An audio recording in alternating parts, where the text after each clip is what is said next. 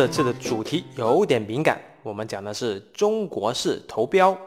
网上有一个梗，关于中国式投标的，据说有一个标，印度去投标，投了两个亿；美国去投标，它的标价是四个亿；中国去投标，居然开价八个亿，甲方就不懂了，你这个中国怎么回事？人家美国才四个亿，你们中国居然敢八个亿？中国这边就说：“哎，淡定，淡定，我们这个八个亿是这样子的，四个亿是给你的。”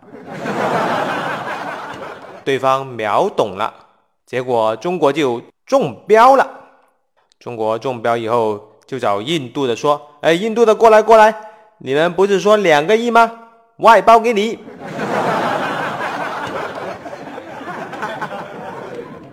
当然了，这个例子纯属胡说八道，如有雷同，那就是对现实的残忍揭露。这是一个梗，我们来看一个真实案例吧。很多年前，微软推荐我们参加一个甲方的投标，我们一直以来都是微软的合作伙伴，我们一直在应用和钻研最新的微软的前沿技术。现在是微软回报我们的时候了，微软说有一个客户。需要找微软的技术的提供商，他就推荐了我们，这是一个意外的惊喜，我们非常的重视。我们派出了以副总为核心的一个团队。几天以后，我们的副总回来了，他的脸是绿的。我问他怎么回事，这个标没有拿下来吗？副总很有怨气的说：“投标投个头啊，就是忽悠我们去赔标而已，赔标就赔标了。”还要把我们当傻子来耍？其实呢，在咱们中国投标，无非就是你陪陪我，我陪陪你，这个道理我们懂。关键是这个陪不能白陪呀！我今天陪一下你，你欠我一个人情，明天你陪我一下呗。但是这一次当我们傻子来用，让你以为真的有这个机会，就相当于人家不需要付出多大的代价。就能找足三家供应商了，我们就去纯粹去陪人家玩，还要给人家当傻子来耍，肯定是气不过来的。打他！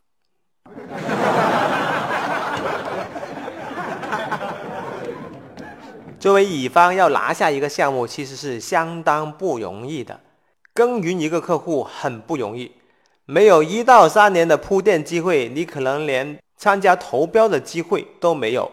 那么以前曾经赔过你的那些公司就应该给予回报了，现在到你们来赔我啦。不过我相信，随着改革的持续深化，在我们习大大的带领下，这种招投标的猫腻就会完全消失。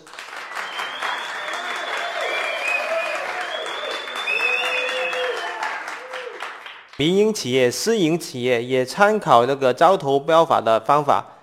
他们招标选择合适的供应商的时候，也至少要有三家的供应商。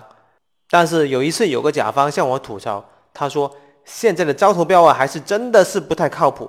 哪怕我们货比三家，还是会选择了一个不合适的、不靠谱的乙方。”他跟我说，招投标的时候看到那些资料啊，看到那些资质啊，看到那些案例都不靠谱的。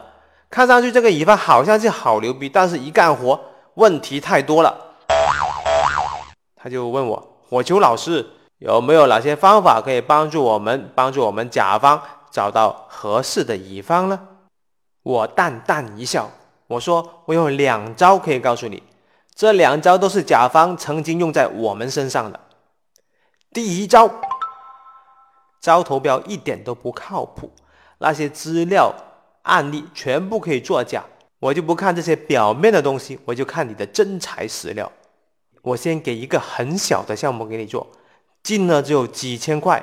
如果你能做好，我再给一个几万块的给你做。如果你还能做好，我就再给更多的几十万的给你做。如果也能做好，那么 OK，后面就可以给你更多的、更大的项目了。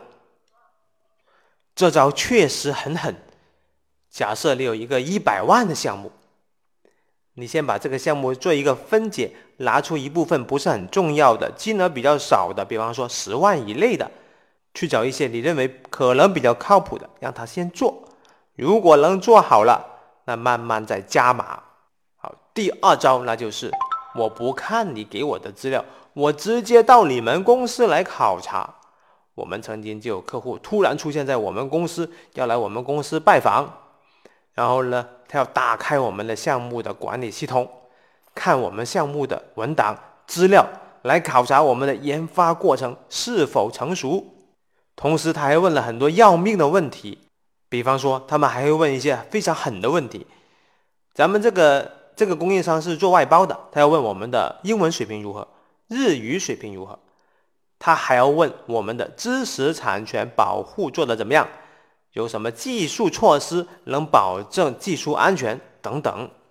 其实招投标法立法的本意就是希望能充分的利用用好人民的财富，只要能帮助你找到合适的供应商，那么不管你是黑猫白猫，只要是能抓住老鼠的，就是好猫。你也不用拘泥于所谓的货比三家，找多个供应商。